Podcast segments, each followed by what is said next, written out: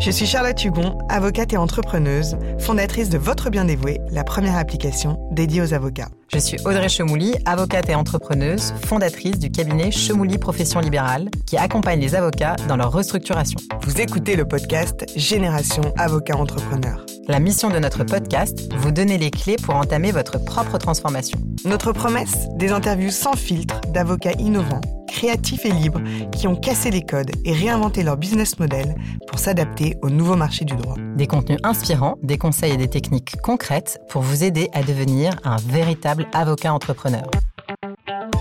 Il a monté des startups depuis qu'il était étudiant. C'est un touche-à-tout. Il voulait être avocat, mais finalement, ça n'a jamais abouti, et tant mieux. Parce que finalement, il a continué à entreprendre, et pour les avocats d'abord, avant d'élargir aux professionnels du droit ensuite.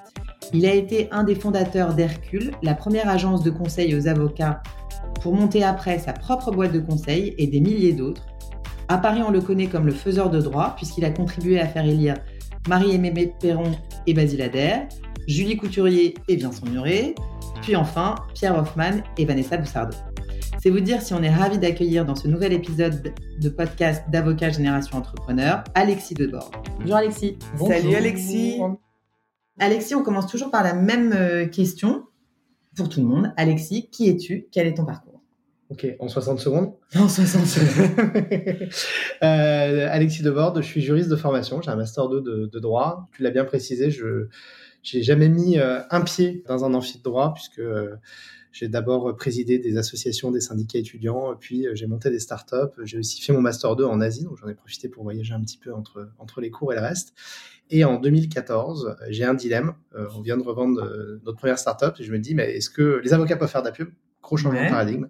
Et le dilemme, c'est est-ce que je fais un doctorat de droit ou est-ce que je continue? Plutôt, je décide de devenir vraiment entrepreneur. Donc, j'ai renoncé. Du coup, vraiment. t'as t'as mis, les pieds dans un amphi de droit quand même, parce que t'as fait du droit. J'ai fait fait du droit, mais j'ai jamais euh, été en cours de droit. Ah, d'accord. Et, pour être franc, j'ai été en TD euh, que en L3 puisque j'étais dispensé de TD en L1, L2. Pourquoi? Parce que d'abord en L1 euh, sportif de haut niveau à l'époque, je faisais du, du sport auto. J'avais Ouais. pu obtenir une dispense et euh, Tu faisais pas de la Formule Non, pas de la Formule 1, je faisais du karting. Euh, marrant, mais personne ne sait, ça, non, personne ne sait. Et la deuxième année, mais parce que je présidais un syndicat étudiant et, euh, et du coup c'était euh, qui était un syndicat national, donc j'étais amené à bouger énormément, ce qui était incompatible avec un emploi du temps euh, de TD. Donc Malin, malin, malin. Voilà. Donc euh, voilà, profil un petit peu euh, un petit peu particulier en fac. Néanmoins, j'ai toujours validé mes années. Ouais, c'est- important. Euh, donc voilà, donc en 2014, des avocats peuvent faire de la pub, gros changement de paradigme, je pense qu'on va en reparler. Et j'ai décidé de ne pas continuer le doctorat de droit que j'avais débuté euh, l'année d'avant. Pour l'anecdote, c'était un doctorat sur euh, les professions du droit en ex-Indochine, Vietnam, Cambodge, Laos. Et ma première année de thèse, Et j'étais chargé de TD à Phnom Penh. Et j'ai passé un an à chercher le notaire du roi au fin fond de la campagne cambodgienne que je n'ai pas réussi à trouver. Et voilà, c'était mon expérience que- de doctorant. Mais ça allait t'emmener où cette, euh, cette thèse? Aucune idée. C'est incroyable quand même de faire une thèse quand t'as jamais mis un, un pied dans un amphi de droit. Ouais, ah ben, je sais pas, mais euh, non, non, mais j'ai- toujours aimé le droit. euh, J'ai travaillé la matière du droit. C'est parce qu'on va pas en amphi qu'on peut pas Oui. bosser la matière et voilà. Mais Je sais bien, un c'est- c'est- pareil. C'est étonnant. J'ai été en amphi en fait. Un peu, on allait que dans les cours qui nous plaisaient, non? Mais pas du tout, moi j'ai été en amphi les gars. Enfin, je, tu vois, j'étais à l'école quoi. Bon, bref, ok. Donc du coup, donc, tu restes pas Phnom Penh? Non, non, je rentre, je rentre à Paris, je décide de monter, d'arrêter ma thèse et, euh, et on est en 2014. Les avocats peuvent faire de la pub quatre fois que je le dis, désolé. Et Avec, en fait, grâce à la directive. euh, Euh, bah, la on directive, les lois Macron. On est non, bah, c'était la loi Hamon, pardon, je dis une bêtise. Loi Hamon qui permet aux avocats de faire de la pub. Et donc, du coup, gros changement de paradigme. Et à ce moment-là, je me dis, bon, bah, j'ai un début de réseau d'avocats, j'ai des compétences en marketing digital, bah, je vais monter une agence euh, qui va proposer aux avocats un accompagnement et de la formation autour de ça. Donc, c'est ce qui me lance vraiment. Et à partir de là, Mm. bah, le reste, je pense qu'on va en parler longuement. D'ailleurs, la première fois que je t'ai rencontré, je crois que c'était une formation sur ça Ouais. avec Clarisse Bérébi. Ouais, et t'étais une des toutes premières clientes de ma boîte, Charlotte. Ah ouais, Ouais. je suis fière. Voilà. Je ne que pas à l'époque, je faisais semblant qu'on avait plein de clients et tout. Tu vois, Et j'avais payé. Ah oui, euh, j'avais payé, j'avais payé. Bah oui, oui, oui. Oh là là. Qu'est-ce que tu m'as pris en 2014 de faire un truc pareil Et, Pardon. euh, voilà. Et donc aujourd'hui, parce que le milieu, on va en parler beaucoup. Aujourd'hui, en fait, j'ai euh, une, mission que je fais autour de plusieurs projets. Cette mission, c'est de rendre de rendre le droit plus accessible. Et euh, comment on rend le droit plus accessible? De deux manières en aidant les professionnels du droit à être plus accessibles, euh, des justiciables, des entreprises, Mm. et en facilitant la création d'outils qui vont leur permettre de rendre le droit ou la justice plus accessible. Donc là, c'est plus le côté startup. Alors maintenant, tu fais quoi? Parce que comme ça, bah, concrètement, euh, euh, j'ai une agence de com qui s'appelle Leganov, euh, avec une petite équipe qui la gère au quotidien. J'ai monté un organisme de formation où j'ai deux associés qui le gèrent au quotidien, qui s'appelle SideQuest. On a formé 2500 avocats au développement de compétences qui vont bah, les aider à exercer de manière plus efficace, à aller chercher des clients, à produire des, des, actes ou des, ou, des, ou des conclusions qui vont être plus compréhensible et ainsi de suite. tu as des super formations avec des super euh, têtes de pont. Enfin, il y a Lila Louise qui fait partie de ouais, Romain il y a Romain Asbrook, euh, Michael Bernard. Michael Bernard, voilà, plein de gens qu'on a. Alors, on n'a pas reçu. Bah, tu sais quoi, on a... il faut absolument. Oui, mais il faut absolument qu'on fasse un podcast croisé avec Lila Louise. Un appel à toi, Lila Louise, si tu nous écoutes. Et Romain aussi. Ouais, très bien. Bah, ok. Lila Louise, fleur d'avocat. Oui, fleur d'avocat. Mais aujourd'hui, mon quotidien, alors je continue à accompagner euh, des projets de cabinet d'avocats et euh, vraiment sur le volet strat et conseil. Euh, en fait, mon quotidien aujourd'hui, c'est de faire vivre et de développer une startup qui s'appelle Smart Preuve, qui a pour ambition de démocratiser l'accès à la preuve et faire en sorte que ces preuves, photos, vidéos essentiellement, aient une valeur probante reconnue. Donc, il n'y avait pas une autre. C'était qui ton concurrent? J'ai un souvenir qu'il y, hein. il y avait un mec de la télé, non? De chez Courbet ou un truc comme ça alors, là, tu m'apprends peut-être un concurrent que je pas. Euh, non, ça, je connais pas. Si, ça, me, ça me parle. Euh, non, non, nous, nous, alors vraiment, après, c'est une question qui intéresse tout le monde parce que bah, la preuve, c'est une des clés de voûte du fonctionnement de la justice. Pas de preuve, pas de droit. Donc, à partir de là, on a tout dit. Et ensuite, il y a deux principes. C'est euh, principe de liberté de la preuve. Donc, la preuve d'un fait juridique peut être apportée par tout moyen. Et euh, principe souverain des juges du fond qui évalue les différents modes de preuve. Donc, en fait, autour de ça. Il y a des services et des, choses à créer, notamment avec tous les nouveaux outils qui existent. donc, on est vraiment euh, bah, au cœur de cette problématique-là. Et on facilite, euh, enfin, on, permet de garantir que des photos ou des vidéos euh, sont bien prises à un moment donné, à un endroit donné, et n'ont pas été transformées. Transformation des mmh. images à l'heure de l'IA, je sais pas si on va en parler aujourd'hui, mais c'est fondamental. Et c'est quoi? C'est une application? C'est un, une plateforme C'est une web application qui est montée en partenariat avec euh, une cinquantaine euh, d'études d'huissiers de justice. Alors maintenant, on dit commissaire de justice, mais tout le monde parle encore d'huissier. Ah, mais c'est ça, hier, j'ai une avocate qui m'a dit, euh, je vous pouvez-vous transmettre au commissaire de justice? Je me dis, qu'est-ce que là? Pourquoi elle appelle ça un commissaire de justice? Eh ben, tu viens de me faire comprendre. Ça fait un an. ah, ben, ça fait un, peu plus d'un an on s'en fout, mais ils ont fusionné la profession de commissaire-priseur Ok, et de bah, justice. Ça m'a totalement échappé. J'ai cru que ma consoeur était complètement folle. voilà, donc non, effectivement, commissaire de justice, c'était les huissiers jusqu'à jusqu'à juillet 2022, et c'est maintenant des commissaires de justice. Et voilà, donc la solution, elle est montée en partenariat avec eux euh, parce que c'est un tiers de confiance naturel, et euh, aujourd'hui, euh, ils font partie du dispositif. Et en plus, tu as un... Le mec fait 10 000 trucs. Et en plus, tu as un fonds T'as un incubate, L'histoire, ouais, c'est Legal Storm. En fait, l'histoire de Legal Storm, au début, c'est de créer Smart Preuve et d'autres projets connexes. Et euh, donc, au début, c'est un startup studio. Ah, en termes d'ambition, la réalité, c'est qu'un startup studio, ça demande des, des, fonds colossaux pour euh, amorcer des projets. Et euh, donc, on a amorcé Smart Preuve avec. Mais aujourd'hui, pour effectivement aller plus loin, on a changé un petit peu de paradigme. C'est plus un startup studio, c'est un mini fonds d'investissement constitué quasi exclusivement de professionnels du droit, donc d'avocats et d'huissiers. Et aujourd'hui, effectivement, on est en train d'ouvrir le capital à des avocats et des huissiers en ce moment et dans les 3-4 prochains mois pour permettre de diversifier les investissements. Parce qu'aujourd'hui, en fait, LegalStorm est investisseur à 20% de, de SmartPro. Et plus, c'est plutôt des professionnels du droit, en fait, c'est que des professionnels du droit qui investissent dans ton. Ouais, c'est plutôt des. Quasiment exclusivement, ou alors des professeurs de droit ou des gens qui sont très connexes au milieu, c'est-à-dire qui conseillent un certain nombre de cabinets, d'études et ainsi de suite. Et, comment tu fais pour euh, partager ton temps entre toutes ces activités? Alors, la réalité, c'est que le, très très gros focus aujourd'hui, euh, il, est, euh, il est beaucoup beaucoup beaucoup sur Smart Preuve, mm. c'est très lié à Legal Storm, donc c'est 80% euh, de mon temps, même un peu plus. Et en fait, je continue à adorer former et ou conseiller des cabinets. Donc, quand j'ai des projets coup de cœur, je continue à. Et manifestement à faire des élections aussi. Oui, alors pareil là-dessus, c'est qu'on, enfin, au bout d'un moment, quand on a une méthode et une équipe, c'est beaucoup plus facile à dérouler. Mm. Mais effectivement, ouais, je, bonne méthode. Les, les élections, c'est les Ganov Non. Si, si, c'est les Ganov. C'est la, c'est l'agence de conseil. Euh, on va rentrer dans le vif parce, qu'on est on est hyper content de connaître la carrière d'Alexis, mais on veut qu'il nous donne des conseils. Euh. Donc, en fait, on, a, on a découpé euh, cette interview en deux, par, ouais, en plusieurs parties avec un bilan. Quoi. Voilà, exactement. C'est toujours un peu artificiel, c'est toujours de découpage, mais la première première série de questions, c'était un peu sur le marché, les clients, le comment on monte un cabinet d'avocat, la prospection, etc. Avec Charlotte, on a, en fait, avec Charlotte, on a toujours une question qui revient hyper, de façon hyper récurrente euh, par des confrères qui viennent nous voir et qui nous disent euh, j'ai écouté votre podcast, c'est super, je suis super content, mais en fait moi, ma situation elle est différente. Donc les gens commencent toujours comme ça, et c'est souvent des gens qui font euh, des, des pans du droit avec assez large, genre droit des affaires, droit du travail, même parfois droit des assurances. Et du coup, ces gens-là, ils nous disent bah j'ai l'impression qu'il ressort de votre podcast, de vos, épisodes de podcast qu'il faut choisir un client, qu'il faut choisir euh, un type de client, donc une branche, euh, euh, une branche de l'industrie euh, ou un, type de profession, et qu'il faut se concentrer de, dessus. Et ils disent, mais moi, j'ai l'impression qu'en fait, euh, ça va m'empêcher d'avoir un certain nombre d'autres clients. Et la vérité, enfin, et force est de constater que tu vois, moi, je disais toujours, euh, je continue à faire des clients d'industrie. Alors, je continue à avoir des clients en dehors de clients de profession libérale, mais la vérité, c'est que la profession libérale a quand même pris largement le dessus par rapport euh, aux autres. Et donc, euh, comment on fait pour, pour résoudre cette équation? En gros, est-ce qu'il faut forcément avoir un client type? C'est ça la question. Ouais, mais enfin, ou alors est-ce que du coup, quand tu fais un pan du droit hyper large, parce que quand tu fais un pan du droit hyper précis, c'est facile, tu vois, les gens viennent à toi par ta compétence. Mmh. Mais si tu as, une compétence un peu multiple et protéiforme, comment tu, tu fais pour sectoriser à un moment donné?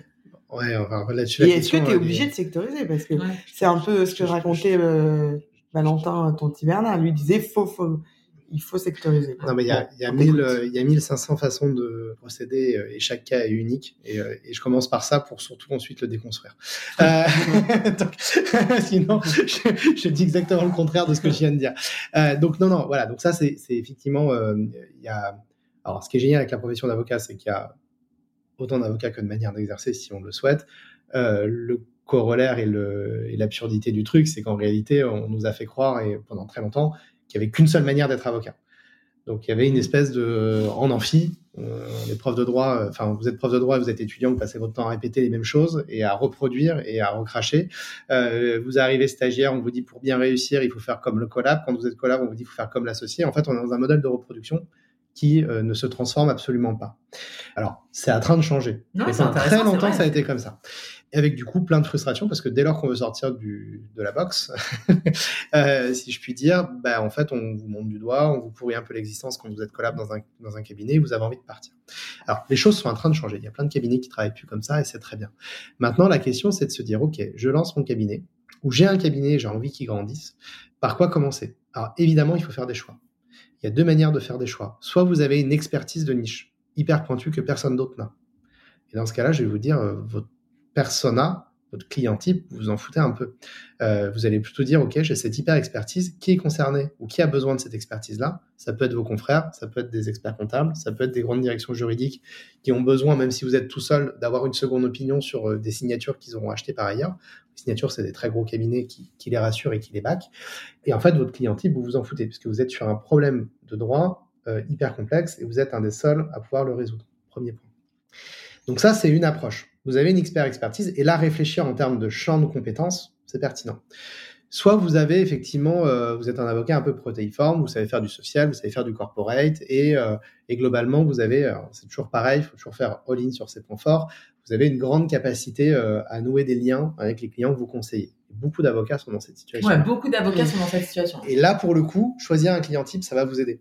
Pourquoi? Parce que vous pouvez pas vous dire, ben, euh, ma cible, c'est euh, les dirigeants d'entreprise qui ont entre 25 et 80 salariés ou 100 salariés, parce qu'au-delà, c'est trop gros, et en dessous, c'est trop petit et pas tellement intéressant.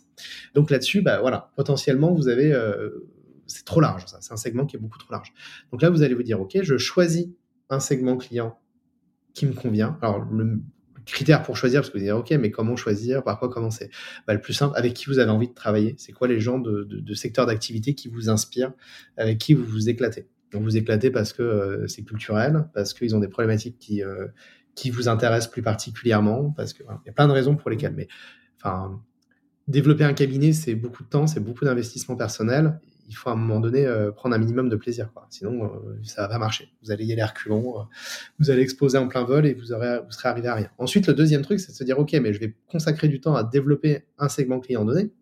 ou à positionner mon expertise, si je prends le premier cas que je prenais, enfin que j'expliquais au début.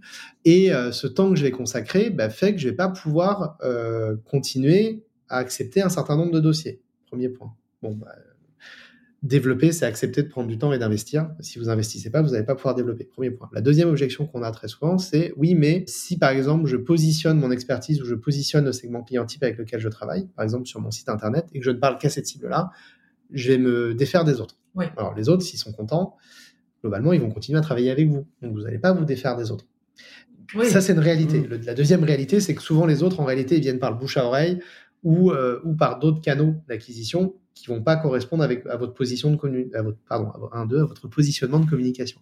Donc de la même façon, c'est pas tellement un problème. Ils vont continuer à arriver. Après, ça va juste être pour vous un choix, un arbitrage entre est-ce que je continue à, dire oui à ce type de client-là ou est-ce qu'au contraire je stoppe parce que j'ai besoin de libérer plus de temps pour plus communiquer ou pour accepter des clients qui vont être dans mon cœur de cible avec lesquels je m'amuse au quotidien ou avec lesquels ils sont plus rentables, je m'amuse, chacun a ses critères.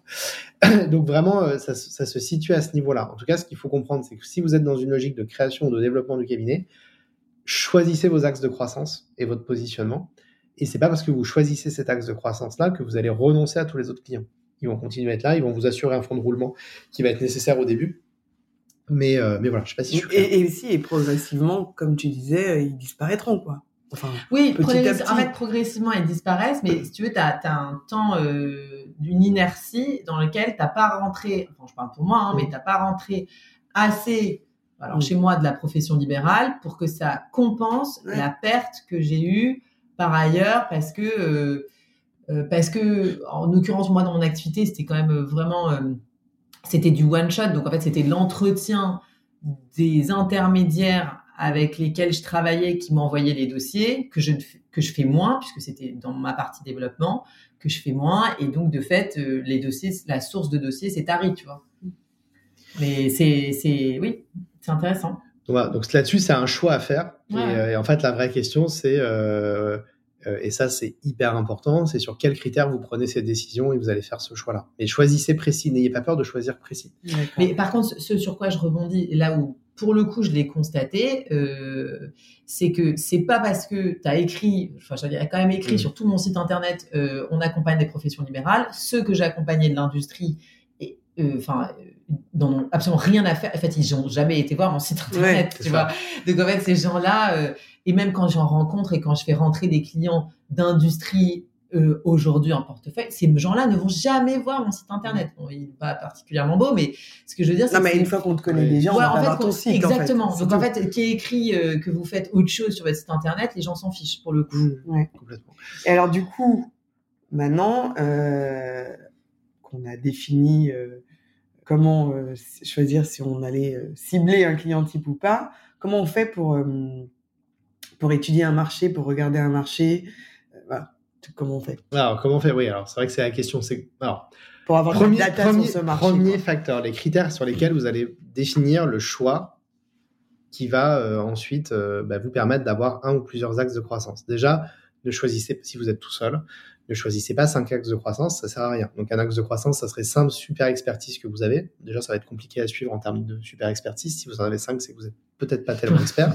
Euh, et le deuxième point, c'est que si vous poursuivez cinq typologies de clients en même temps, et que vous êtes seul, même si vous êtes un petit cabinet un peu structuré, vous n'allez pas y arriver. Vous allez exploser en plein vol.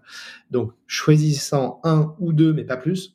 Et ensuite, ces critères de choix, pour moi, en premier lieu, alors, après, il faut le revérifier, c'est le plaisir que vous allez avoir à travailler avec cette cible. Et ensuite, la capacité de cette cible, quand même, à vous payer ou à pouvoir intégrer un modèle mmh. économique que vous allez construire pour le cabinet. La deuxième chose, c'est quand vous allez réfléchir au modèle économique, on en arrive à la question de la donnée. C'est comment j'arrive à évaluer mon marché. Mm. Euh, un marché, ça s'évalue pas au doigt levé en mode tiens, j'ai une intuition, j'ai une idée. Euh, euh, les coiffeurs ont besoin d'avocats pour c'est toujours l'exemple que je prends, mais les, les propriétaires de food truck ont besoin d'avocats pour, pour être conseillés sur leur forme juridique et sur la, la sécurisation de, de, leur espace de vente et de, et de ok, mais est-ce qu'il y a vraiment un marché pour ça quoi? Enfin, mm. super, vous avez envie de travailler avec ce cible, cette clientèle cible. Concrètement, on parle de combien de personnes? Qui a quel type d'habitude? Est-ce que vous allez pouvoir les toucher facilement ou pas? Mm. et, euh, et, accessoirement, est-ce qu'elles vont être capables de payer un avocat? Bon, c'est les questions auxquelles vous devez répondre. La taille du marché, euh, alors vous avez des outils qui sont euh, d'une puissance incroyable aujourd'hui et qui sont hyper faciles d'accès. Euh, prenez par exemple, alors je vais en citer deux comme ça, vous prenez Papers. Avec Papers, vous avez une qualité de filtre. Papers, c'est un peu l'infogreffe gratuit. L'infogreffe en théorie est gratuit sur pas mal de fonctionnalités, sauf quand vous devez accéder au cabis ou à d'autres éléments. Paper, c'est surtout en fait une manière de rechercher extrêmement intuitive de l'information sur la société et les dirigeants. Et donc du coup, bah, par exemple, vous voulez savoir euh, quels sont les pharmaciens euh, à Toulon qui ont 60 ans et plus parce qu'ils vont céder leur pharmacie prochainement et que vous êtes capé pour, euh, pour les aider dans leur processus de bio ou d'LBO, bah, vous allez pouvoir en, ah trois clics dire il y a 200 pharmaciens qui sont dans cette situation-là dans le Var. Et voilà leur nom, prénom. Alors après, une fois que vous avez le nom, prénom, il faut trouver les contacts. Mais les contacts, vous pouvez les recroiser de plein de manières. Et puis en plus, si c'est un, une, une chalandise qui est locale, euh, bah, vous prenez votre voiture et vous faites la tournée, la tournée des popotes. À un moment donné, il euh, ne faut pas avoir peur aussi.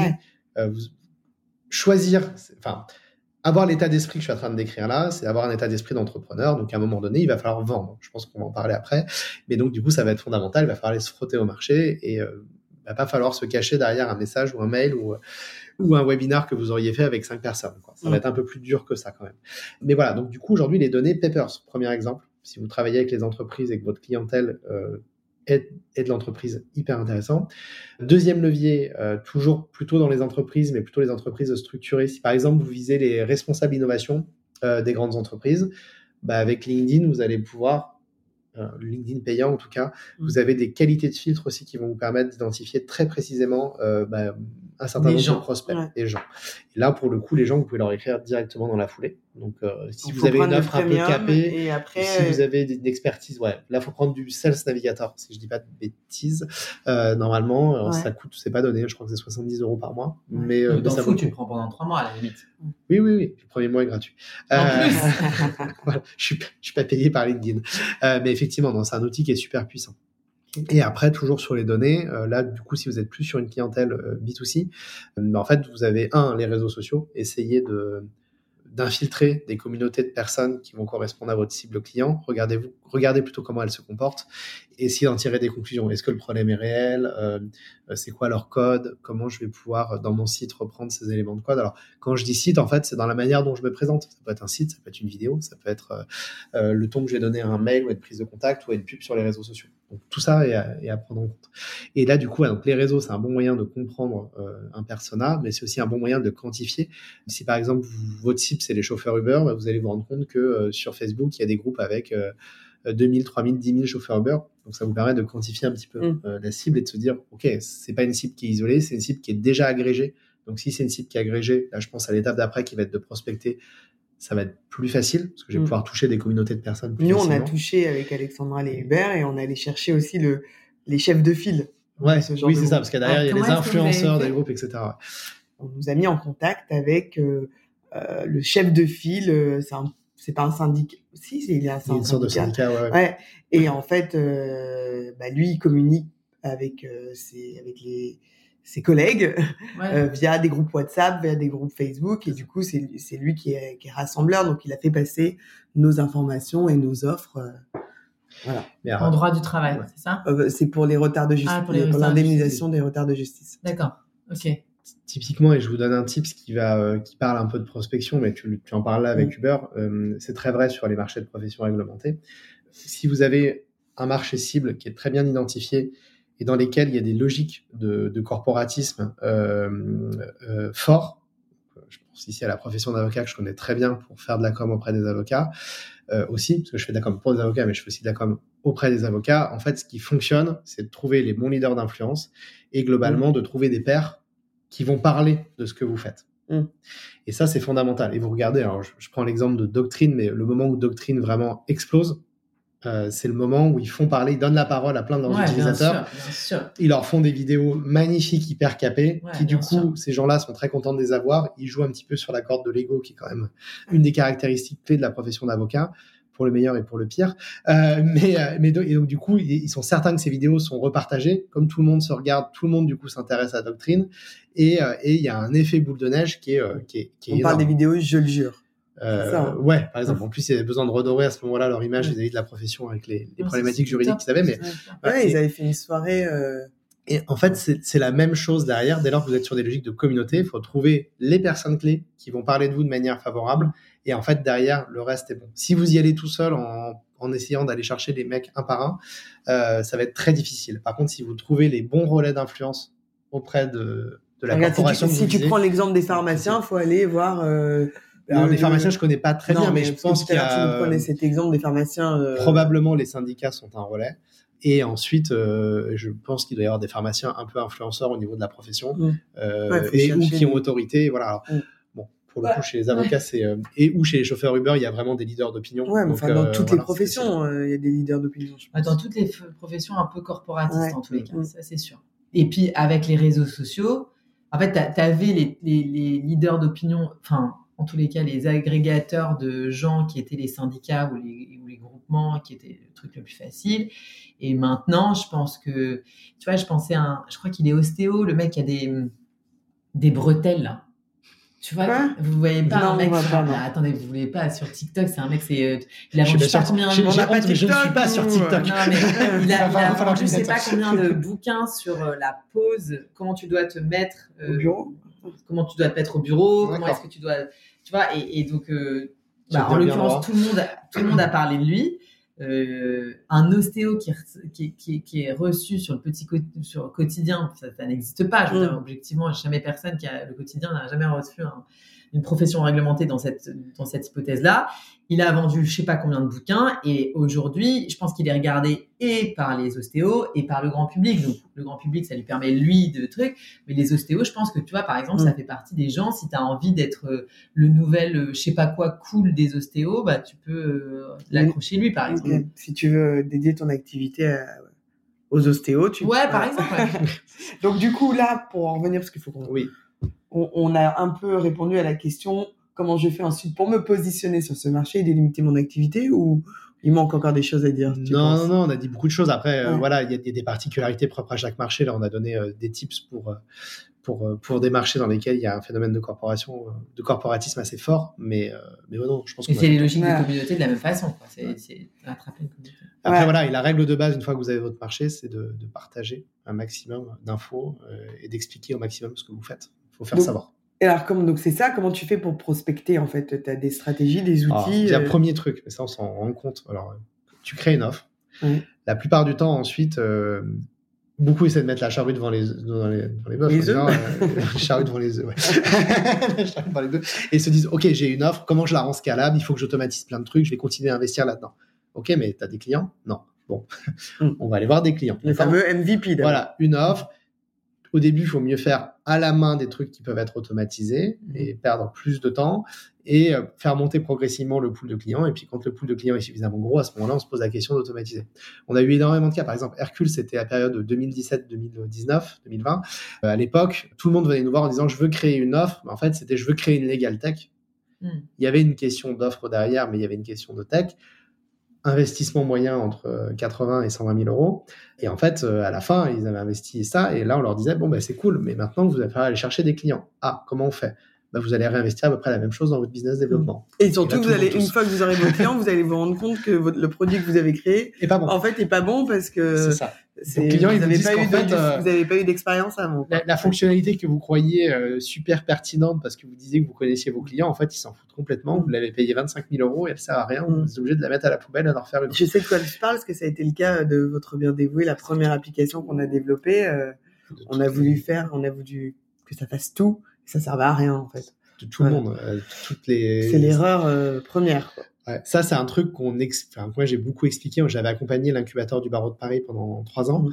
Euh, c'est le premier truc qu'on leur dit. En fait. Mhm. C'est ok. Alors, premier atelier, c'est comment je réduis euh, mon périmètre euh, de mon produit de, euh, de 100 à 5. Ouais. En fait, il faut revenir à l'essentiel. 5. quoi. Par contre, il faut trouver les bons 5. Ça, c'est la métaphore de, du MVP où tu as Oui. le Ah, skateboard, la MVP, c'est le minimum valuable product. En gros, c'est le plus, peu- plus petit produit qu'il faut créer pour euh, remplir la promesse euh, qu'on a. Donc déjà, un, c'est quoi la promesse? Il faut la définir, mais ça, ça rejoint les questions qu'on avait Ouais. avant. Euh, deux, bah, c'est quoi le truc que je dois faire pour résoudre un début de cette promesse? Et après, évidemment, je vais faire le reste. Donc la métaphore, c'est euh, j'ai besoin d'aller à un point A à un point B en roulant. Bah, au début, tu commences par un skateboard. Euh, puis, euh, puis la trottinette, puis la moto. Il y a une métaphore comme ça qu'on a vu. Mais tu veux pas nous donner un exemple pour un cabinet d'avocats Enfin, bah. un exemple que tu as vu où vous avez redéfini la promesse pour aller. alors sur un cabinet d'avocats, je vais peut-être plus prendre des exemples, un exemple légal tech. Je préfère, je suis plus à l'aise avec ça. Je vais même prendre un exemple Tech que je connais bien. C'est, euh, je vais prendre un exemple. De, je vais prendre SmartProv en exemple. Mm. Euh, SmartProv au tout début, euh, la promesse, enfin la promesse qu'on a, c'est euh, rendre l'huissier plus accessible en tant que tiers de confiance. Ça, c'est le brief qu'on a au tout début. Et après, de là, il y a plein de manières de le faire. Tu peux te dire, OK, bah, on va faire le Doctolib de l'huissier, on va faire euh, une solution qui va permettre de, euh, aux huissiers, qui va aider les huissiers à mieux faire leurs constats et euh, les faire plus vite. Parce que s'ils les font plus vite, globalement, voilà, ils vont, ils vont peut-être pouvoir réduire les coûts, être plus compétitifs. On va leur donner la possibilité, euh, on va donner la possibilité aux justiciables de prendre des photos sécurisées et puis on va les, et puis pas que des photos, on va faire aussi les mails, les documents, les fichiers, on va tout faire. Bon. Ok, mais là, on est sur une promesse qui est beaucoup trop large. Donc nous, en fait, ce qu'on s'est dit, c'est on va commencer par un point de départ. Un des points de départ, on avait plusieurs hypothèses, mais un des points de départ, c'était de se dire on attaque par la photo. Aujourd'hui, il y a plein de photos qui sont discutées sur l'eurodatage, la géolocalisation. Et maintenant, avec l'IA, ce n'était pas le cas en 2020, mais même sur la sincérité, est-ce que l'image n'a pas été transformée? Qu'est-ce qui me prouve que euh, la moisissure que je vois sur l'image n'a pas été rajoutée avec de l'IA et ainsi de suite? Et donc, nous, c'est le problème auquel on s'est attaqué pour le MVP. Et on s'est dit, bah, on met l'huissier dans la boucle, il va pouvoir avoir accès en temps réel à ses preuves, remettre le cas échéant une attestation qui est, euh, qui est comme un accusé de réception, et puis euh, si c'est nécessaire, il viendra faire un constat. Mais la promesse de départ, c'est ça. On ne s'est pas dit on va faire les mails, les photos, les vidéos, euh, les impressions d'écran et je sais pas quoi. On s'est vraiment dit ok, bon, on commence par la photo, on va trouver notre marché sur la photo, et puis progressivement on va étendre les choses. Donc, donc voilà. Donc ça c'est c'est c'est important parce qu'il faut faire ces choix-là et il faut être capable de résoudre au début un, un petit bout du problème. Et j'ai même allé plus loin, il faut le résoudre en commençant par sa niche de, mmh. clients précis. Mmh. C'est-à-dire que euh, vous avez, euh, vous êtes très bon pour euh, gérer la question des conflits entre associés. Ok, donc vous êtes associé de toutes les boîtes. Si vous dites ok, et là l'idée c'est de commencer d'aller sur une niche très petite. Tu prenais l'exemple des professions libérales, Audrey. Même potentiellement, il faut aller encore plus petit en disant ben moi je veux gérer des conflits d'associés entre, médecins dans les maisons médicales. Et c'est ça la niche. Et une fois que j'ai pris cette niche-là, je vais aller voir les autres. Mais plus on est capable de se dire, je vais m'attaquer à une niche très particulière, plus ça va être facile de prospecter, de se faire connaître, et ainsi de suite. Parce qu'il y a aussi des phénomènes de bouche-oreille qui se mettent en place. Et alors, comment on prospecte concrètement? Comment tu vas aller chercher? Bah, Une fois que tu as défini... Il faut aller au euh, charbon. Donc, déjà, dans le premier truc que je te disais, ça fait la transition. bah, ça peut, hein, ça dépend de ta cible. Euh, tu vas à des foires, c'est pourquoi pas. Euh, ça, dépend, ça dépend évidemment de ta cible. Le premier truc, c'est il faut faire savoir ce que tu fais. Et c'est un bon moyen de positionner son expertise. Il y avait un exemple que tu avais dû entendre dans la toute première formation euh, que j'avais fait dans la tête du coup. Hein, voilà, 2015, début 2015. Avec Clarisse, et Clarisse prenait toujours, Clarisse Beribi, donc. Euh, Clarisse on est jeune, on est jeune. prenait toujours l'exemple de euh, ce qui est incroyable avec Twitter, c'est que vous pouvez avoir 14 ans et on vous identifie comme euh, le meilleur cuistot de pâtes de la Terre parce que vous passez vos journées à, à partager des photos de pâtes. Bon, en fait, c'est un peu la même chose. C'est-à-dire que vous avez une expertise, partagez votre expertise au maximum, sensibilisez au maximum sur les réseaux, euh, bref, dans des conférences, partout où vous pouvez aller. Le savoir-faire et le faire savoir. exactement. Et vous allez le partager au maximum. Déjà, ça va vous permettre soit d'asseoir votre expertise, soit d'asseoir votre appétence particulière pour un client donné. D'accord? Donc ça, c'est le premier truc, c'est le mm. BABA. Euh, ça va vous permettre de faire du bruit. Bon, maintenant, faire du bruit, c'est bien, mais comment le convertit en client? Mm. bah, C'est là où votre offre elle doit être hyper bien pensée et son modèle économique et, euh, et euh, la manière dont vous allez embarquer un client dans votre cabinet. C'est quoi, juste un truc, c'est mmh. quoi une offre? Ouais, bah, c'est une bonne question. Déjà, une offre, c'est euh, une promesse. D'accord? Donc, c'est quelle promesse tu vas pouvoir tenir sur telle problématique donnée? C'est un problème qu'il faut résoudre. Tu, oui, j'aurais dû commencer par là. En fait, tu pars d'un problème. C'est quoi le problème qui est derrière ton offre et que tu résous pour tes clients? C'est quoi la promesse que tu es capable de tenir en le résolvant? Donc, en gros, euh, de quoi tu vas libérer ton client. Et après, évidemment, il y a une question de modèle économique. C'est, OK, euh, il y a tel problème, je décide de le résoudre de telle façon, et donc là, du coup, on est dans l'aspiration, et ça a tel prix, ou c'est monétisé de telle manière. Donc, bon, ça pourrait être plus compliqué que ça, mais en tout cas, je pense que déjà, si on a ça, c'est très bien. Mmh. Et après, tu peux avoir des offres qui sont très basiques, très simples. Je veux être le confident des dirigeants d'entreprise euh, sur toutes leurs problématiques du quotidien et je vais être un petit peu euh, l'avocat avec qui il va pouvoir se confier et, et, jouer franc jeu. Ok, bon bah là ça peut être un forfait, ça peut être un one shot en taux horaire. Il n'y a pas de, et c'est pas parce que vous êtes au taux horaire que c'est une offre qui est pourrie. Non, c'est euh, votre promesse, c'est ça. C'est un entrepreneur est angoissé et se dit purée, euh, si j'appelle encore tel gros cab, ça va me coûter une blinde et ils vont me sortir une note de 25 pages. Là tout de suite, j'ai juste besoin d'être rassuré sur une décision que je dois prendre demain et j'ai besoin de passer un coup de fil à je vais dire mon pote avocat, mmh. mais euh, c'est pas mmh. forcément son pote, mais mmh, c'est voilà, à quelqu'un de vraiment confiance. Un peu coach, quoi. Ouais, et qui va pas avoir peur de me rentrer dedans si je suis en train de faire n'importe quoi. Bon, et ça, ok, et ça, je sais, et ça, ça peut être auto-horaire. Il y a pas, c'est pas un gros mot d'être auto-horaire pour ça.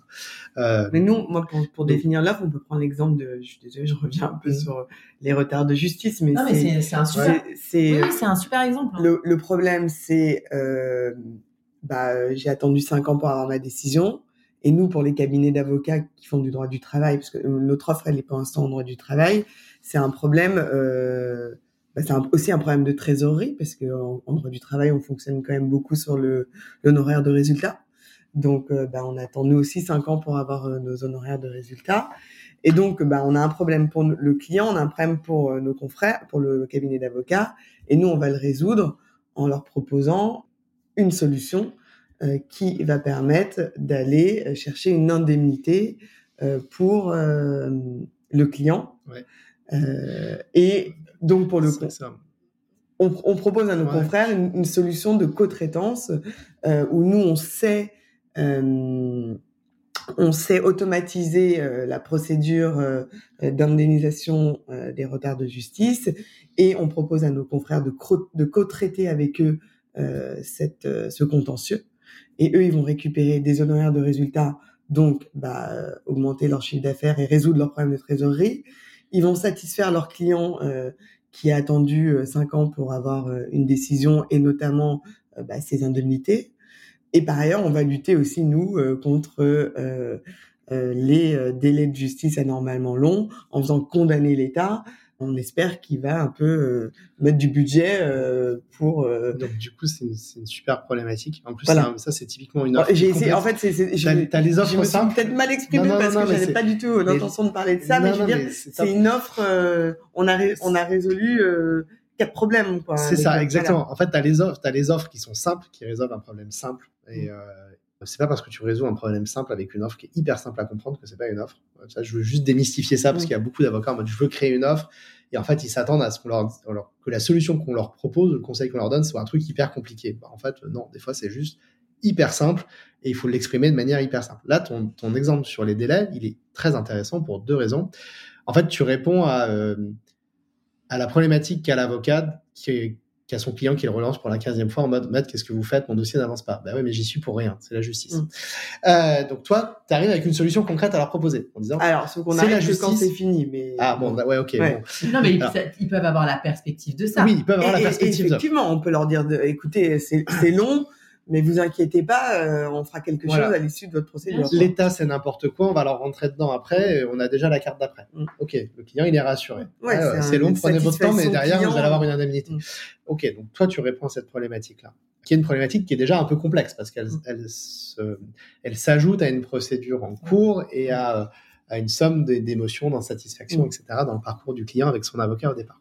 Ensuite, le deuxième truc que vous avez, euh, qui est intéressant, c'est qu'il y a un enjeu économique. Mm. comment j'arrive à euh, résoudre mon besoin de trésorerie, puisque je vais mm. investir aujourd'hui dans le dossier de mes clients pour recevoir peut-être demain en honoraire de résultat. Donc comment je finance euh, le delta?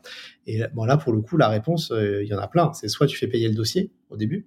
De toute façon, tu as toujours un fixe et un résultat. Un fixe un résultat, mais bon, le fixe te permet de provisionner le minimum dont tu as mm. besoin pour pour vivre, quoi, pour faire tourner ton cab et, et, euh, et, acheter une boîte de pâtes à la fin du mois. Non, je plaisante un peu plus quand même. Donc voilà, mais en gros pour vivre, pour subvenir à tes besoins et en fait l'honoraire de résultat qui, de toute façon, en plus, il y a quand même un aléa.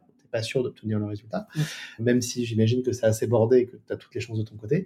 Et voilà. Et alors là, justement, sur cet aléa, euh, c'est là où c'est intéressant et où tu peux aussi, alors il y a plein de barrières en France hein, là-dessus, mais tu peux tout à fait imaginer que sur cet aléa, euh, bah, en fait, dès que tu as un aléa, tu as potentiellement euh, un produit financier qui est derrière.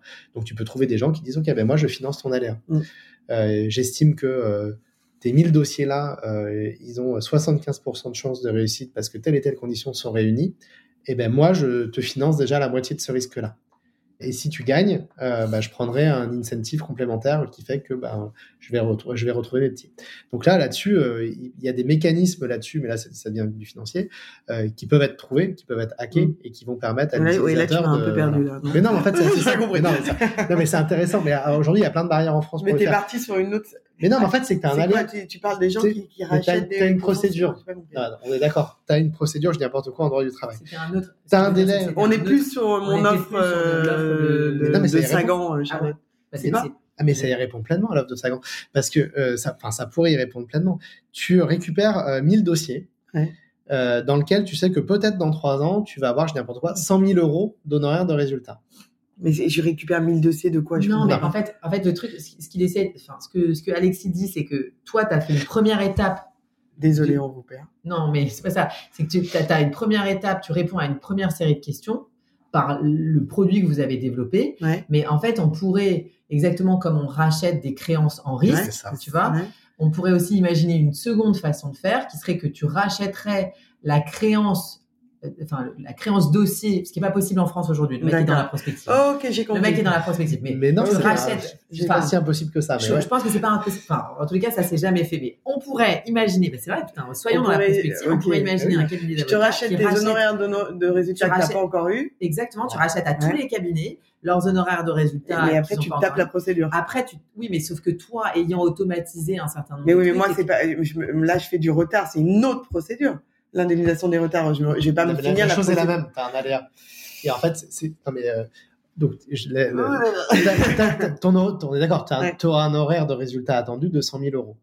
La problématique que tu as, c'est que tu as une barrière à l'entrée pour le justiciable qui a déjà attendu 3 ans pour avoir sa décision de justice. On lui dit euh, on va amener une action pour euh, délai anormalement long. Euh, ça va te coûter 500 euros ou je sais pas combien Ouais. tu prends en frais fixes. Bref, 350 voilà, TTC, 350, frais d'huissier inclus. voilà, bon. Donc tu sors un chèque de 350. En fonction de la typologie du litige dans Ouais. lequel tu es, ça peut être une barrière à l'entrée. Là, le truc, c'est de se dire, Bon, bof, bof, bof. et ça dépend de quoi tu parles. Mm. Mais, et ça dépend de la typologie de tes clients. Oui, T'as un particulier qui a du mal à boucler ses fins de mois, euh, Mm. 350 balles en plus pour peut-être avoir un truc dans deux ans. Euh, Alors, bon, déjà, ça met, ça met 8 mois. Bon, Hein, huit mois, d'accord. N'importe quoi. ouais, mais même pour 8 mois, tu vois, il y a des Et gens c'est qui... pas peut-être. Et puis il y a des gens qui ont envie de tourner sûr. la page aussi. Donc Oui, là, en fait, tu vas dire à ces personnes-là, ok, bah en fait, euh, tiens, voilà ton honoraire de, voilà ce que tu es censé pouvoir obtenir de la justice. Il faut avoir de la trésorerie. Et en fait, je, je, Ouais, je, oui, mais comme on peut pas lever des fonds, euh, Tu peux avoir- ah ouais, c'est- voilà, c'est un- une question de subrogation aussi. En fait, t'as un mec qui rachète les droits de ton on pourrait, ce que tu et veux qui dire, c'est permet qu'on d'avoir ça. pourrait tout de suite leur donner euh, le résultat qu'on va obtenir. Ok. Je suis désolé pour les auditeurs Bon, parce que c'est une problématique qui est on en complexe. parlera quand on Et en plus, comme on en a débattu là, du coup, voilà. Mais non, mais c'est, en fait, retenez d'un point de vue euh, squelette de ce qu'on est en train de dire. Ouais. Il y a des offres simples. Il y a des offres plus complexes. Et quand vous êtes sur des offres plus complexes, il y a parfois plusieurs modèles économiques qui peuvent être trouvés, au- trouvés autour et les résoudre. Soit vous prenez un fixe au début qui vous permet d'assurer le minimum pour faire tourner votre câble et traiter les dossiers. Soit vous pouvez aussi avoir des modèles très complexes. Et là-dessus, là, on est vraiment dans l'innovation. Et on n'est pas que dans l'innovation tech, on est dans l'innovation de modèles Ah économiques et, euh, et- et de produits. Euh. Une fois qu'on a rentré les clients, euh, une fois qu'on a rentré les clients, nous, moi, ce qui m'intéressait, c'était euh, peut-être que tu me parles d'idées, que tu me donnes des idées euh, pour essayer de conserver ces clients. Comment est-ce qu'on conserve ces clients? Comment on fidélise des clients? Ouais, alors euh, déjà là-dessus, il y a un truc qui est fondamental, c'est que euh, vous avez investi au début pour concevoir une offre qui tient la route. Donc vous avez investi dans votre étude de marché, dans tout le temps que vous avez passé autour de ça. Ensuite, vous avez investi dans votre communication et dans votre prospection pour vous faire connaître. D'ailleurs, en fait, on a assez mal traité la question avant, mais on aurait pu dire plein d'autres trucs sur la prospection. Mais, Ah, bah, euh, vas-y. Bah oui, mais non, non, mais, c'est euh, vrai qu'on est pas, on a, on est, donc- on est parti en Faites du bruit et ensuite transformer ce bruit en, en client. Bah, Là-dessus, il faut avoir un rôle vraiment de commercial. Le dernier kilomètre, c'est à vous de le faire. Quoi. Donc, ça va être à vous à un moment donné de prendre votre téléphone, d'avoir un, un rôle proactif auprès de vos prospects Mm. pour qu'ils passent de prospect à client. Donc, Sachant que tu peux pas, sachant que la loi te permet, enfin, te permet de Si. faire de la sollicitation personnalisée. mais la sollicitation personnalisée, elle ne peut être faite que, euh, elle peut pas être faite par téléphone en fait. Elle peut être faite que vrai. par écrit. Et donc, du coup, par exemple, vous avez investi sur moi, vos, comme ça. hein, je suis vos- pour rien. vous avez investi sur vos 50 premiers clients, vous avez investi 10 000 Ouais, euros pour les obtenir. les 10 000 euros que vous avez investis pour les obtenir, bah, c'est un budget. Si vous êtes en permanence en train d'aller chercher les 50 clients suivants, vous êtes en train d'investir en permanence. Donc, tout, tout l'objectif, c'est qu'une Mm. fois que vous avez un client, c'est de vous dire comment je peux réussir à le monétiser sur le long terme. Alors, désolé, il y en a qui vont dire que je parle vraiment du droit comme une marchandise, Mm. mais, euh, mais c'est une réalité. En fait, c'est des, des mécaniques. euh. Ouais, mais c'est vraiment une, une problématique qui est basique. Donc, c'est de se dire, OK, j'ai investi 10 000 euros pour avoir le client. bah, comment j'arrive à faire pour le garder le plus longtemps possible? Maintenant que j'ai investi cette somme-là, qu'il est là et qu'accessoirement, il faut qu'il soit content, euh, comment je fais en sorte pour le fidéliser? Donc, la première chose, c'est de faire en sorte que l'expérience et la promesse soient tenues. Euh, si l'expérience ou la promesse n'est pas tenue, bah, euh, la personne part, enfin, le client part. Vous avez tout à refaire. Et le deuxième point, c'est de se dire, bah, OK, maintenant, comment j'arrive à le faire progresser? Donc, en fait, tout l'enjeu, bah, c'est de continuer à multiplier des points de contact sur votre client euh, dans le temps. Et là-dessus, il faut différencier deux types de clients. Vous avez des clients qui sont des clients one-shot. Et eux, en fait, votre objectif, c'est que ils activent au maximum le bouche à oreille qui parle de vous. Mhm. En gros, c'est un dossier unique. Vous gérez une procédure de divorce.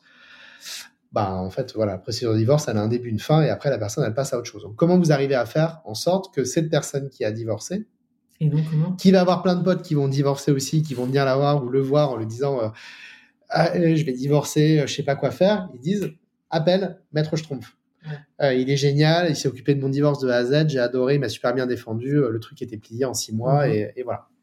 Donc ça, cette typologie de clients-là, la façon dont vous résolvez le problème, c'est de faire en sorte qu'ils deviennent vos prescripteurs. Maintenant, si vous avez une entreprise, bah, potentiellement, le but, ça va être de gérer une récurrence.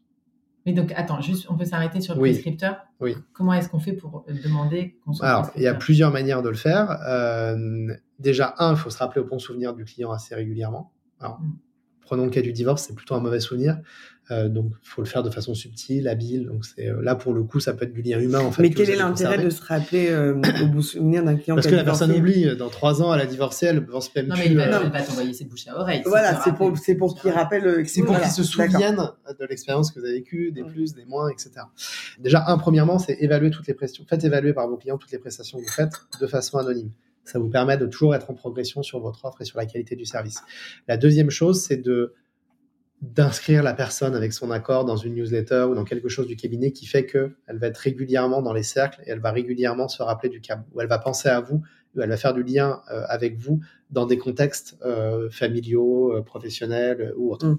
Troisième chose, c'est de systématiquement ajouter tous les clients dès que vous les rentrez sur votre LinkedIn et ou sur vos réseaux. Pareil, à chaque fois que vous allez prendre la parole, bah, en fait, c'est quelqu'un qui va continuer à vous voir régulièrement Mmh. agir. La troisième chose, alors là, il y a toute la question des avis en ligne, etc. Mais euh, faites en sorte que le client laisse un avis sur Google euh, positif, s'il a vécu une, une expérience positive. Euh, vous n'aurez pas le droit d'y répondre puisque votre déontologie vous l'interdit. Par contre, votre client vous est tout à fait libre de laisser des avis sur vous sur Internet. Donc voilà. Et donc ça, ça va vous permettre de rassurer de réassurer euh, un certain nombre de personnes qui vont aller sur votre site et vous allez rester dans le, dans le bon souvenir de votre prospect, de votre client, qui fait qu'il va continuer à penser à vous dans ces cercles, même dix ans après. Ça, c'est hyper important de garder ce lien et trop souvent, on voit des avocats qui gèrent leur one-shot. En fait, ils traitent le dossier du client, puis ensuite, ils ont oublié et le dossier le client. Ils l'ont jamais ajouté, donc du coup, dix ans après, c'est complètement oublié. Si vous restez dans cette logique de conserver un lien, c'est très différent.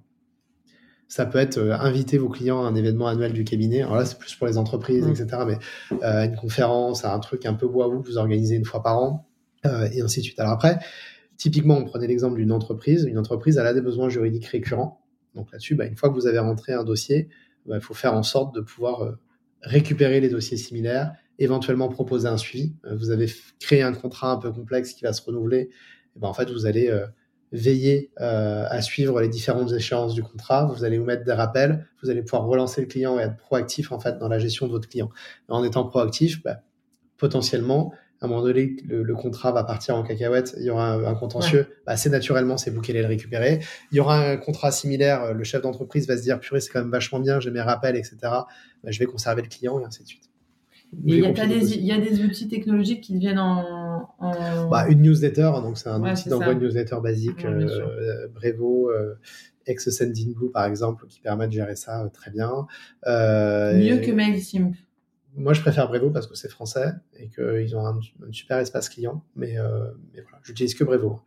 Ah, Et, Tu euh, utilises quoi? Brevo, Brevo, ça s'appelait Sendinblue avant. Ah oui, j'ai Euh, voilà, utilisé. ouais. Et, euh, et voilà. Bon, après, il y a des contraintes techniques, il faut que les choses soient bien paramétrées parce que c'est un outil tierce. Enfin, voilà, il y a, y mal sûr, de non, mais questions ça- tu vois, qui intéressant se J'ai une dernière petite question, euh, mais vraiment, tu réponds franchement. On a beaucoup de cabinets d'avocats euh, qui se constituent autour de pas trop une idée. Enfin, en tous les cas, l'idée euh, classique de, de servir ses clients au mieux qu'ils peuvent et, euh, et voilà. Et il y en a un qui fait du droit du travail, l'autre qui fait de l'urba et le troisième qui fait je sais pas quoi. Et ils disent comme ça, on servira et, et leur client type, c'est le chef d'entreprise d'une TPE-PME, tu vois. Mm. Et ils n'ont pas été plus loin que ça, c'est juste euh, leur clientèle. Et ces gens-là, ils se mettent ensemble et ils se disent, bah, comme ça, au moins, le chef d'entreprise, il pourra taper à notre porte. Et puis tu rajoutes un pénaliste euh, ou et un mec qui fait, euh, je sais pas quoi d'ailleurs, euh, droit de la famille, évidemment un corporate, et tu dis, euh, bah voilà, ce, ce, ce- ce cabinet-là, C'est un épouvantail. ce cabinet-là, ils vont, euh, il va pouvoir servir le, chef d'entreprise sur l'intégralité de ces problématiques. Est-ce que ça, c'est possible? Alors, ouais, oui, c'est possible, mais euh, c'est très casse-gueule. Euh, Ah, C'est possible à la non, non, mais alors, de- Enfin, des c'était, en fait, c'était comme non, ça la- que ça la- fonctionnait Oui, avant. mais en fait, la, alors moi, je vais poser la question inverse, c'est euh, est-ce que vous avez besoin d'amis euh, pour travailler? Euh, Est-ce que vous êtes seul, en fait? Donc, euh, en fait, il y a plein de raisons pour lesquelles tu peux t'associer, il y a plein de manières de le faire. La première chose, c'est qu'effectivement, euh, tu peux te dire, je le fais parce que euh, j'ai besoin d'avoir un environnement de travail où j'ai des gens que j'apprécie et avec qui je bosse, mais chacun va bosser en silo. Donc, euh, en Ouais. fait, c'est pas tellement un projet de cabinet, mais faites plutôt un coworking. Quoi. Si c'est ça, Ouais, mais c'est pas mal aussi. Mais ça Oui, peut oui, être très bien. Non, non, mais Mais attention, en il n'y a rien de péjoratif dans ce que je Non, dis. en fait, moi, je trouve que c'est beaucoup plus. En, fait, en vrai, c'est beaucoup plus clair, tu vois. Je trouve, c'est- je trouve que c'est mieux de dire on fait un coworking plutôt que d'inventer un cabinet qui n'existe pas. Ou Mais pas, ça- parce que t'as, regarde les gros Alors- cabinets. Non, mais les gros cabinets, c'est ça. Ça n'a rien à voir. Soit tu as un projet avec une mission qui est partagée par tout le monde. Donc déjà, est-ce que la mission est partagée par tout le monde? Ça, faut le vérifier. Euh, et les objectifs que vous avez et les types de clients à développer. Euh, si oui, ça peut faire sens parce que vous avez un accompagnement à 360. Euh, mais il faut, euh, il faut que tout le monde soit aligné sur euh, la promesse et soit aligné sur la manière dont il travaille, sur l'organisation et ainsi de suite. Sinon, ça va être en dents de scie, le client va rien comprendre. Si c'est pour travailler en silo, non, faites un coworking. Si vous avez un projet commun euh, euh, et qu'effectivement les compétences entre elles se complètent et peuvent répondre aux problématiques d'une clientèle Mm. donnée, dans ce cas-là, allez-y, mais veillez à ce que les gens avec qui vous associez, mais Audrey, tu connais ça mieux que nous, soient alignés, se comprennent et Mm. envie de travailler dans la même direction avec la même On intensité. en a parlé Sinon, dans, vous allez un- vous on en a parlé dans un podcast de ça, de la valeur, et que, Oui, que- oui, que déjà, on oui. pouvait avoir un cabinet avec euh, des matières très différentes, mais réunies par la même euh, mission, la Oui, même valeur. Mais en fait, le truc, c'est que ce que tu dis, c'est vrai, c'est que les cabinets qui se montent comme ça ont comme image, image comme modèle les gros câbles, Mm. où tu as plein de trucs. Déjà, c'est sans savoir que dans les gros câbles, il y a ce même problème de, de, de silo. de, de, de silo. Donc, déjà, c'est très présent chez les, dans les gros câbles, où déjà, c'est un problème. Mm. Et sans parler de ça, c'est que le gros câble, en fait, il, évolue comme entité. C'est-à-dire que, que tu vas dans les, on va pas citer de nom, mais quand tu vas dans les très gros cabinets, c'est un nom qui, qui chez Bredin, tu es chez Bredin, objectivement, Bredin existera toujours, que l'associé rentre ou que l'associé sorte. Mm. Il, a, il a une personnalité à Mm. lui tout seul Mm. qui fait qu'il existe en dehors de toi. Et la vérité, c'est que quand on monte des cabinets, Mais, mais l'objectif peut être d'être devenir un bredin. oui, mais, Ouais, alors, vois, très- Bredin, mais derrière, il y a une- très rarement, ça a été fait. Le dernier, enfin, à ma connaissance, qui a fait ça sur des matières diverses, Mm. mais du coup qui avait choisi une cible très particulière et qui est très jeune, c'est Bold. Bold, c'est complètement effacé de la personnalité de ses fondateurs. D'ailleurs, il y a une fondatrice qui est partie il y a deux ans, ou je sais pas quand est-ce qu'elle est partie, Clarisse euh, ou un an. Donc Bold a continué à Mhm. exister sans Clarisse. Il y avait d'autres fondateurs que Clarisse qui sont dans le dans, dans, dans ce cabinet-là, mais mais on mais les gens qui vont chez Bold ne connaissent pas nécessairement les avocats qui sont à l'intérieur, tu vois. Mais Ouais. ils ont choisi une typologie. Tu crois pas qu'il y en a d'autres un peu qui arrivent moi, je pense un, à un soul, factory, un factory, factory, factory, il y en a. Factory. Mais alors après, là, du coup, bah, c'est un projet commun. Les, les- ce qui fonctionne, c'est euh, une cible très précise Enfin, ou une factory, expertise c'est très que du précise. droit du travail. Mais c'est pour ça, des que je te dis. C'est soit une expertise très précise, Oui, mais donc on, ça va soit, pas, mais soit une cible très précise. C'est-. Bold est, est beaucoup plus dans Et le, après, le bon Charlotte, exemple. il y a la vocation de créer une marque qui va devenir une signature. Oui, mais là- Oui, passer, mais, mais, vois, mais ce- Factory, Non, mais c'est pas un bon exemple parce qu'ils ne font que du droit du travail. Donc, Oui, certes oui, par que- rapport à ton exemple de Non, départ, d'accord, ma question. Ma question, c'était même Saul, tu vois, ils font quand même plutôt du droit des. Enfin, c'est. Je sais, ouais, je crois pas qu'ils fassent. euh, Je, je sais Donc, pas. en tout cas, la conclusion de ça, c'est que on peut y arriver, mais alors à ce moment-là, il faut travailler à l'image de marque euh, du cabinet en tant que en tant que marque, quoi. Ouais, Enfin mais voilà. travailler sur toutes tes valeurs et ta façon Ouais. de travailler. L'ambition, enfin, en tous les cas, de ce que moi j'ai connu de Bol, c'est que tout le monde devait répondre de la même façon, Oui. avec des standards. Enfin, tu vois. Ouais. Donc c'est intéressant. Alors, on va passer à, aux dernières questions. Euh, Et Bol, c'est notre euh, deuxième épisode, non? Premier? Ouais, c'est notre troisième ou deuxième Donc, épisode. Écoutez, Clarisse, a été très sympa de nous répondre à ce moment-là. Une petite question, euh, enfin des petites questions IA, rapidement. Première question, est-ce que tu, tu, penses que le cabinet de demain, il devra forcément... Enfin, c'est con comme question parce que j'allais dire. Est-ce que le cabinet de demain devra forcément intégrer l'IA Ok, oui. D'accord. Une fois qu'on a dit ça. non, elle est pas si con. non, mais j'ai pas dit. Enfin, non, je, je, pense que bon, je vais répondre à ma question toute seule en disant oui, je pense qu'il devrait intégrer l'IA. Après, est-ce que tu as des exemples de comment est-ce qu'on pourrait toucher l'IA Comment est-ce qu'on doit appréhender l'IA aujourd'hui d'après toi dans les cabinets ah, Déjà, il y a des énormes euh, préjugés à faire sauter sur euh, aujourd'hui. Euh, développer une IA euh, ou adopter l'IA dans son cabinet, ça coûte une fortune. Il n'y a que les gros qui vont y avoir accès. C'est une énorme connerie. Euh, au contraire, les IA génératives n'ont jamais été aussi euh, démocratisées qu'aujourd'hui. Je pense que ça va aller encore crescendo.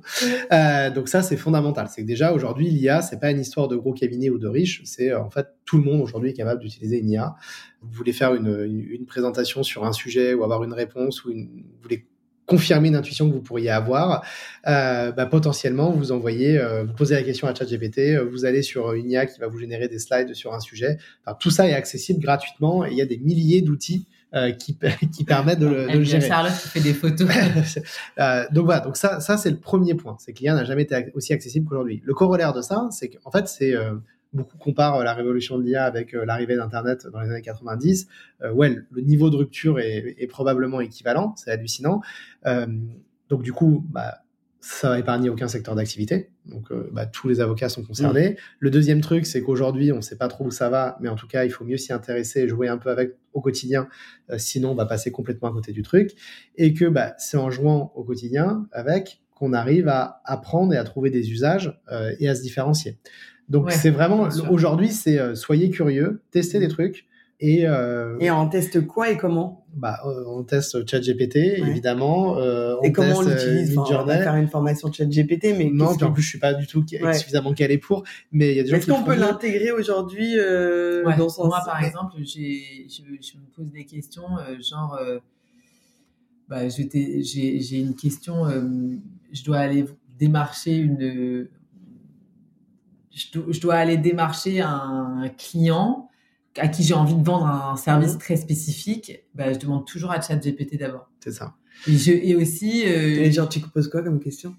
Alors là, je vais te, là, c'est trop compliqué parce que je rentrerai trop dans les spécifiques, mais je vais te donner un deuxième exemple que j'ai fait. Euh, c'est, euh, enfin, il y a une grosse révolution là, sur euh, les associés, les rémunérations techniques des associés de sel. Enfin, c'est un truc vraiment très particulier. Euh, dont on a fait, euh, sur laquelle on a fait une, une, formation sur LinkedIn dans le cadre de la campagne. D'ailleurs, je rappelle euh, que les élections au Conseil national des barreaux sont prévues le 28 novembre et que je me présente sur la liste de l'ACE. Alors, on espéra que le podcast soit sorti d'ici là, parce que sinon, euh, ça on est en 2023, je précise. votez pour l'ACE. Bref, euh, au-delà de ça, tu vois, donc ça, c'est une vraie révolution. Et c'est un vrai truc hyper anxiogène pour les gens qui se posent euh, des questions parce que c'est d'actualité.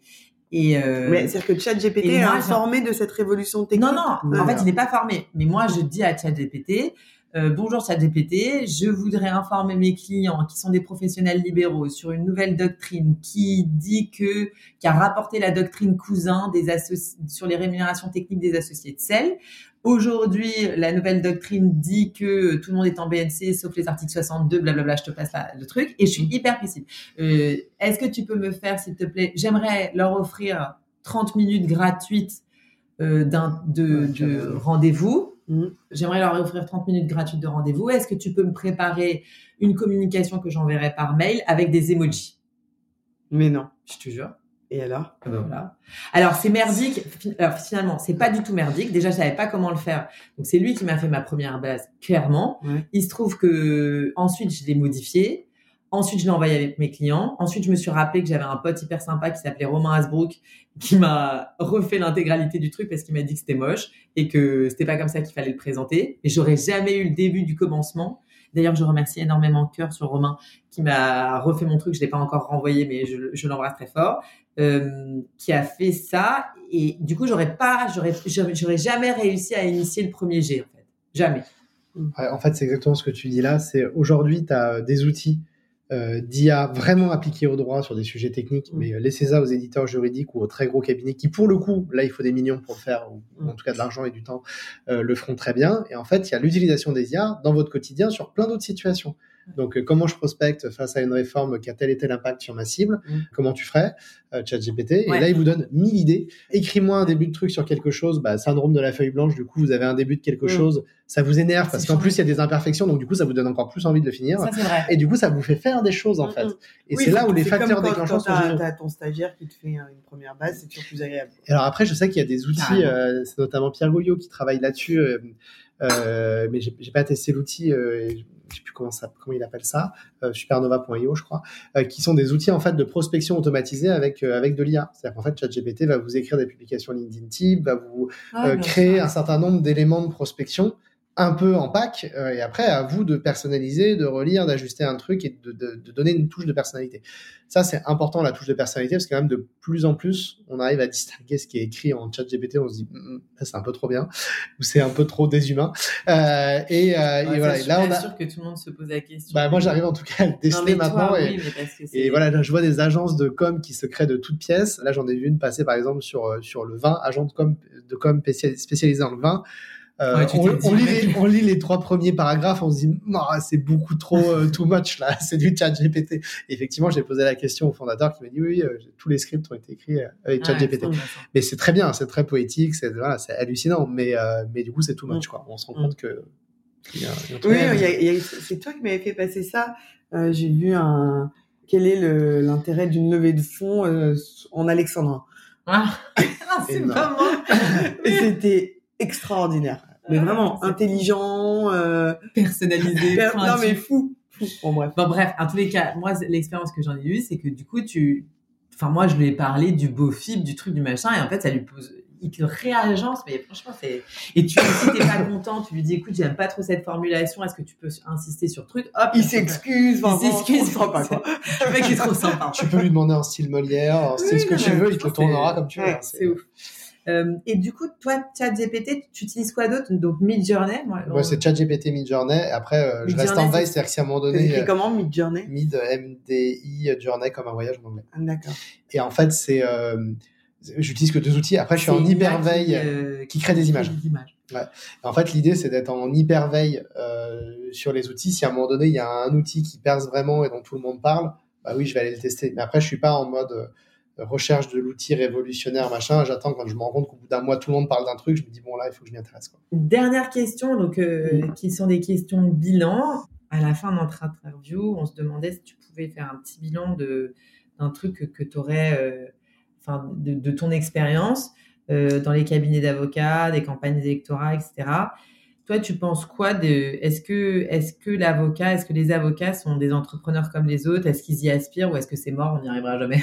Est-ce que est-ce que d'ailleurs est-ce qu'il faut Est-ce qu'il faut absolument Est-ce que ça doit être Est-ce qu'on est obligé d'être entrepreneur? Est-ce qu'on peut pas rester un médecin de campagne? Enfin, un avocat de campagne? Enfin, tu m'as compris quoi.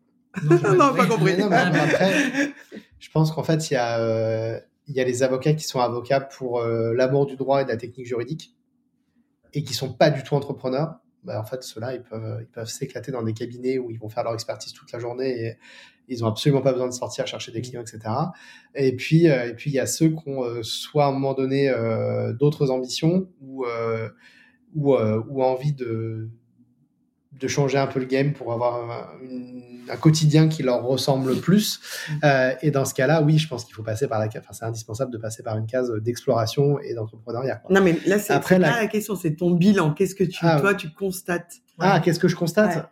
Ouais. je constate quand même qu'il y a de plus en plus d'avocats de, moutons à cinq pattes euh, qui sont euh, qui sortent des standards de ce qu'on voyait de la profession il y a dix ans. Euh, moi, il y a dix ans, par exemple, je me suis dit, je veux pas devenir avocat parce que je vais m'emmerder, parce que je rentre un soir euh, d'un stage en cabinet d'avocat et je commence à bosser pour la startup et je discute avec les devs et les devs me disent c'est quoi ton stage en cabinet? Et je me dis bah je passe mes journées à comparer des docs et à faire des copier-coller. Et ils me disent ah ok bah nous typiquement en fait tu vois le tableau derrière ce qui est à droite euh, c'est ce que les équipes répètent plus de trois fois dans la semaine. Et ce qui est à gauche c'est à partir de la colonne de droite ce qu'on a décidé de prioriser pour automatiser cette semaine. Mmh. je dis watch la différence de monde quoi. Donc du coup donc il y a de plus en plus d'avocats qui résonnent de cette manière-là au point que je me dis des fois mais merde en fait j'aurais dû être avocat j'aurais pu faire des trucs je me serais pas ennuyé en fait et j'aurais pu, euh, j'aurais pu faire des trucs super intéressants. En tout cas, dans lesquels je me serais épanoui. Donc voilà, il y a vraiment en fait ces, deux. Euh, c'est Aujourd'hui, la profession, elle se transforme. Il y a une vraie curiosité qu'il n'y avait pas avant. Il y a un mouvement euh, général qui est mais qui va avec balance ton cap, qui va avec toutes ces choses-là, qui en fait, ben non, j'ai pas envie d'être l'avocat qu'on me dit d'être parce que le type qui a 15 ans de plus que moi est passé par plein d'étapes de frustration et me dit d'être comme ça. En fait, non, je peux faire autrement. Bon, bah, c'est le monde qui est comme ça. Quoi. Mais oui, mais en fait, ça, ben, ça va, les avocats font partie du monde. en fait, il y a toujours aussi ce biais quand on est euh, quand on est dans le microcosme d'avocat, c'est tu le disais ou je sais plus c'est Audrey aussi, c'est toi Charlotte, mais euh, pour nous c'est différent. Bah en fait non, pour vous c'est pareil. Il y a juste des codes culturels qui font que bah il y a une une lecture, une manière de l'exprimer qui va être un peu différente, mais le résultat est exactement le même. Quoi. Dernière question, quels seraient les trois conseils clés ou plus euh, que tu donnerais à un avocat qui a envie de créer son cabinet? Bah, Un, de se lancer. Déjà, il faut essayer. Et c'est une super expérience. Mais se lancer, ça veut dire euh, hop tout de suite, quoi. Enfin, oui, se lancer sans attendre. Si on se dit qu'on se lance parce qu'on se lance pas parce que c'est pas le bon moment, c'est jamais le bon moment pour se lancer. Donc euh, allez-y, lancez-vous et regardez là où ça vous mène. Mais après, un, se lancer. Deux, évidemment, essayer de le faire avec un minimum de méthode. Et trois, faire des euh, formations chez non, bah, oui, mais, non, mais persévérer surtout. C'est qu'en fait, ça marchera pas du premier coup. Ça mm. va être dur et il faut le savoir. Ne soyez pas euh, trop naïf. C'est difficile et euh, c'est pas parce que vous allez vous lancer que euh, tout le monde va venir à votre porte. Enfin, personne ne vous attend. Mm, mm. Donc, si vous vous lancez, il y a un effort à faire qui est. Euh, il faut de la persévérance. Exactement. Donc ça, c'est hyper important en termes de qualité requise pour que ça fonctionne. Ça fait deux conseils. ça fait, mais c'est mieux deux bons conseils que trois mauvais. voilà, merci. bah écoute, merci beaucoup et puis à bientôt. Merci, merci beaucoup à vous. Au revoir. À bientôt. Au revoir. Ce podcast a pour ambition de réveiller l'avocat entrepreneur qui sommeille en vous. Alors si vous avez envie d'oser, contactez-nous, nous vous accompagnerons dans votre projet. Si vous voulez nous suivre et nous soutenir, abonnez-vous au podcast Génération Avocat Entrepreneur, disponible sur l'ensemble des plateformes d'écoute. N'hésitez pas à le noter 5 étoiles et à en parler autour de vous. Vous pouvez nous retrouver sur nos réseaux sociaux, Charlotte Hugon, fondatrice de Votre Bien Dévoué, et Audrey Chemouli, fondatrice de Chemouli, profession libérale. À très vite pour un nouvel épisode de Génération Avocat Entrepreneur.